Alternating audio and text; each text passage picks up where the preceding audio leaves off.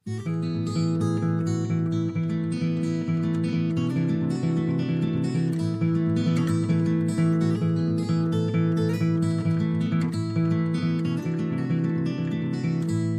este andar, para a semana, o episódio desta semana sairá na quinta-feira. Segunda, terça e agora quarta. É tecnicamente a primeira vez que não lanço um novo episódio do Até Tenho Amigos São no espaço de uma semana. Bem divertido, hein? Se calhar nunca mais vou falar com outro ser humano na vida e nunca mais ninguém me vai ouvir falar com outro ser humano na vida. Pensem nisso. Um, bora repetir temas. Uh, finalmente consigo ouvir o podcast da Amy Nicholson com o Tarantino, porque já vi o Once Upon a Time in Hollywood. Fiquei com vontade instantânea de rever, que é, sempre me acontece. Eu acho que o único que não revi várias vezes dele é o Hateful Eight, mas um dia devia rever. Eu até gostei do Hateful Eight, as pessoas não gostam, no geral. Ou, não sei. E sinto que há alguns pontos de contacto em termos da forma como ele trata a violência como algo que é. Um, ao contrário de do que acontecia antes ser uma coisa que pode ser altamente divertida aqui mostra um bocado ah queres violência toma isto até ao extremo uh, meio não sei se bem a condenar mas meio a tentar fazer uma pessoa sentir-se culpada por, por querer essa violência um, o que pronto é uma abordagem diferente um, se calhar há aquela coisa toda de spoilers e etc. Se calhar dizer que um, que um filme do Tarantino tem violência é um spoiler. Será? Uh, não sei, peço desculpa. Eu percebo que aquilo seja também tão parado e de uma maneira bastante diferente do Hateful Eight, que era muito mais. Um, como é que eu ia dizer? Um, conciso apesar de ser bastante longo, era mais conciso e deliberado na maneira como se alongava em coisas.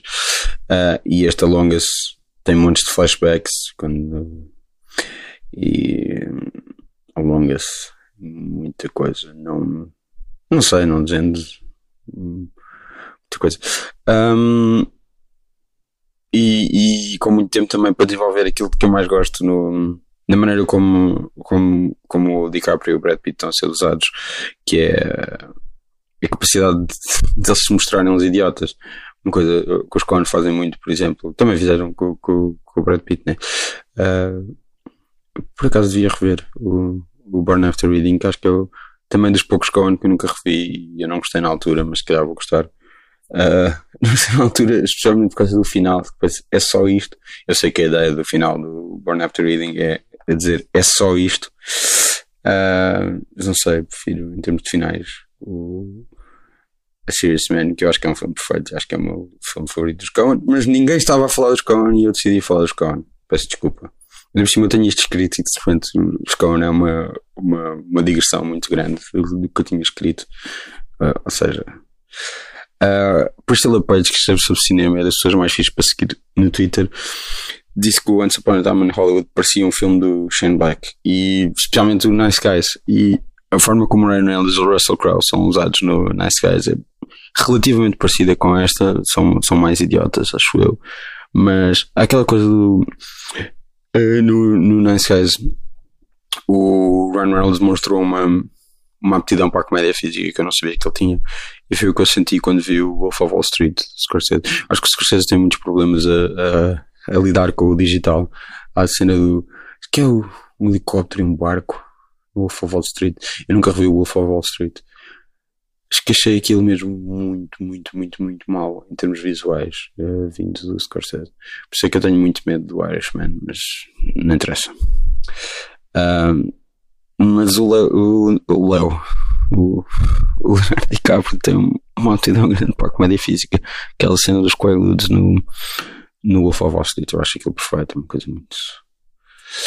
Uh, e, e há um bocadinho disso aqui.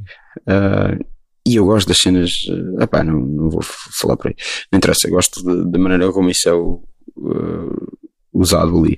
Um, e sim, os, os cameos das pessoas a fazerem de pessoas famosas, epá, muitos dispensáveis. Com o Demi a fazer de cima com a cabeça, meu Deus. Ai, acho isso mesmo mal. Mas pelo menos o Tarantino mostrou ser adulto ao ponto de não se pôr ele próprio a fazer delas. Que é uma coisa que ele já fez, não estou a inventar. Um, no, em Golden Girls, isto antes, um tempo Reservoir Dogs, apareceu em Golden Girls a fazer de um, de, um de vários imitadores de Elvis, uh, uh, etc. Fazendo uma ponte, porque o. Um, há uns anos, sem fazer a ponte, eu já explico de onde é que vem a ponte. Há uns anos que eu queria ler um conto do, de um tipo que é o Jack Ritchie, que já morreu também há muito tempo, uh, que se chamava originalmente The Green Heart e depois de sair o filme mudou de nome para A New Leaf.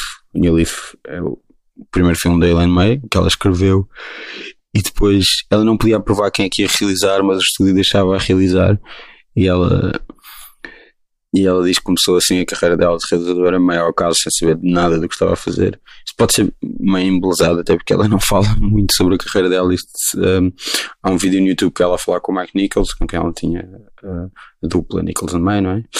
Um, em 2006 são os dois a falar e ela conta isto. Não sei até que ponto é que é ou não verdade. Uh, e ela também é conhecida por uh, dizer o que era e embelezar a verdade, portanto, se calhar ela também queria ser realizadora desde sempre tal. Não interessa, eh, é só por aí. Uh, a narrativa é de que pronto, ela foi para lá. Uh, um, ela não diz foi para lá e depois tornei-me brilhante, mas uh, a ser assim foi, foi para lá por acaso sem saber nada que estava a fazer e tornou-se brilhante. Essa parte do tornar-se brilhante não é ela que diz. Um, e pronto, a, a, ponte entre o, o, que eu tinha dito antes é o. o há uns documentários do, do idiota do Eli Roth sobre a história do terror da, da AMC e eu acho que é nisso que o, o Tarantino aparece a falar e tem daquelas t-shirts que o meu amigo Francisco Valente também tem a dizer uh, Written and Directed by Elaine May. Portanto, há aqui uma ligação. Uh, ao contrário do Heartbreak Kid, do Bruce J. Friedman, é o conto original. Depois o Neil Simon adaptou para o único filme de Elaine May que ela não escreveu, o Heartbreak Kid. Um, o, este conto, o Green Heart, A New Leaf, é praticamente impossível de encontrar. Sei que há uma edição qualquer muito limitada, DVD da, do, do filme, que tem o conto como no, no, no livreto, mas eu não consigo encontrar isso. Uh, e não está na net. Eu, pá, basta escrever Heartbreak Kid Bruce J. Friedman e está um, e encontra-se o Heartbreak Kid que é, que é, muito mais pequeno o conto original. E, e o guião do filme expande muito mais aquele mundo e eh, enquanto o New Leaf está praticamente tudo lá. Tudo o que está no, no conto um, tudo o que está no filme vem mais ou menos do conto uh, e há coisas que estão no conto não estão no filme muito famosamente. Ela diz isso nessa. Não sei se ela diz isso nessa, nessa conversa com o Mike Nichols, na verdade, mas há dois homicídios no conto que não estão no filme que o estúdio cortou, porque o filme foi, o filme tinha tipo 3 ou 4 horas, foi-lhe foi retirada, foi-lhe retirado um, o, o corte final do filme. Uh, e que, que, que, por acaso, não sei, uh, nem são muito necessárias, mas adicionariam alguma coisa é giro. Uh, porque o filme é bastante bom como está. É incrível como está. Um, isto está em em duas em várias antologias de Alfred Hitchcock's Mystery Magazine, está em várias edições da revista e está numa antologia qualquer do próprio Jack Ritchie, mas isto é impossível de arranjar, nem sequer se compra. Etc. O único livro que eu consegui encontrar é uma antologia que é The 50 Greatest Mysteries of All Time, que tem vários contos, e tinha lá isto e demorou meses a chegar. E eu achava que nunca, nunca ia chegar. E pronto, lá consegui ler isto. Ficou-me há uns anos. Eu decidi ler o livro do original Die Hard, que se chamava Nothing, Nothing Lasts Forever. E é mesmo. Eu, um, a cópia que eu tenho é mesmo. Entretanto, já foi reeditado. Já se pode comprar, mas havia, comprei uma cópia em segunda mão de Nothing Lasts Forever como é que ele chama? Roland Thorpe. É assim um nome do género. Pode estar completamente errado, mas uh, não interessa. E por cima é uma sequela de outro livro, que é o da Detective, que já tinha sido feito. Ele não se chama McLean, é Leland, acho eu. Joseph Leland. Assim, uma coisa do género, em vez de John McClane. E é mais velho ele uh, do que o Bruce Willis era no, no filme, que é suposto ter 30 ou 31 anos. Um, e, e, e já tinha sido feito um filme desse da Detective com o Frank Sinatra. Que aliás foi supostamente, supostamente, isto um, acreditando na autobiografia do Robert Evans, um, a quem o Petronoso chamava Satanás, autobiografia de Satanás, que o Bob Kirk fez como Deus no God's Book on Tape, sketches do Mr. Show. Um, foi a razão pela qual o Frank Sinatra se divorciou da Mia Farrow, foi porque ela queria fazer o Rosemary's Baby, mencionado no Once Upon a Time in Hollywood, e ele queria que ela fizesse o The Detective com ele, e pronto, eles pararam-se por causa disso. Um,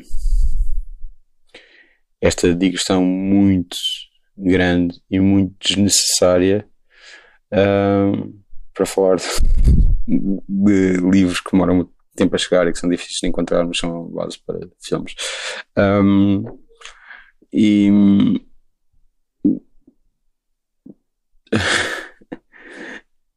e pronto, o conto é, tem bastante piada por si só e uh, a piada mantém-se, não é? E não sei, o, Bruce J. Friedman era um escritor de contos humorísticos e o Jake Ritchie era mais de coisas de mistério, terror, etc. Um, e, e a piada está toda lá. Tipo, a piada do filme está toda lá, mas há montes de coisas. Por exemplo, a minha piada preferida, que é o. E de toda a gente, acho eu, o, Walter Matthau a perguntar a alguém da sociedade: Excuse me, you're not by any chance related to the Boston Hitlers? Uh, isso vem da Elaine May, não está no, não está no conto. E mesmo a cena inicial, que é ele no, numa oficina a tratar do carro que, que, mal anda e que só gasta dinheiro e que tem que ser sempre ser posto a arranjar, uh, aquilo é tudo dela, não vem no conto.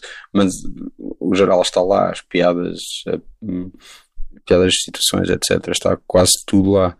E é pronto, é bastante engraçado. Uh, o, este 50 Greatest Mysteries of All Time tem vários contos de várias pessoas. Fixe. Quem é, que, quem é tem? Tem tipo Stephen King, etc. Portanto, eu acho que vou ler mais. Não vou usar uh, ter comprado um livro uh, só para ler uma coisa. Uh, só para ler um dos contos. Então, e ninguém ouve isto e ninguém me manda nada, uh, mas pode ser se alguém ouvir e me enviar uma mensagem dizer Walter Matthau ou, ou, então Boston Hitlers, pode ser Boston Hitlers, porque é aquela piada icónica. Muito obrigado.